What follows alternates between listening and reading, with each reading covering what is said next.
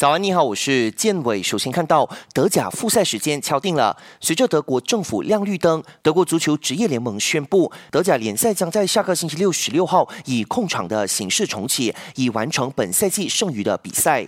德甲是五大联赛中首个确定重启时间的联赛，接下来就只剩下意甲、西甲和英超了。法甲已经宣布联赛提前结束，直接将冠军颁给巴黎圣日耳曼。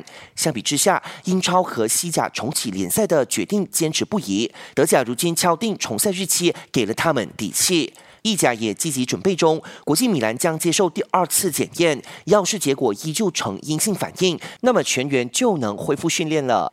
韩国羽坛传来喜讯，韩国男单孙婉虎和女单程池铉透过杂志公开手挽手亲密照片，宣告两人将在今年十二月完婚。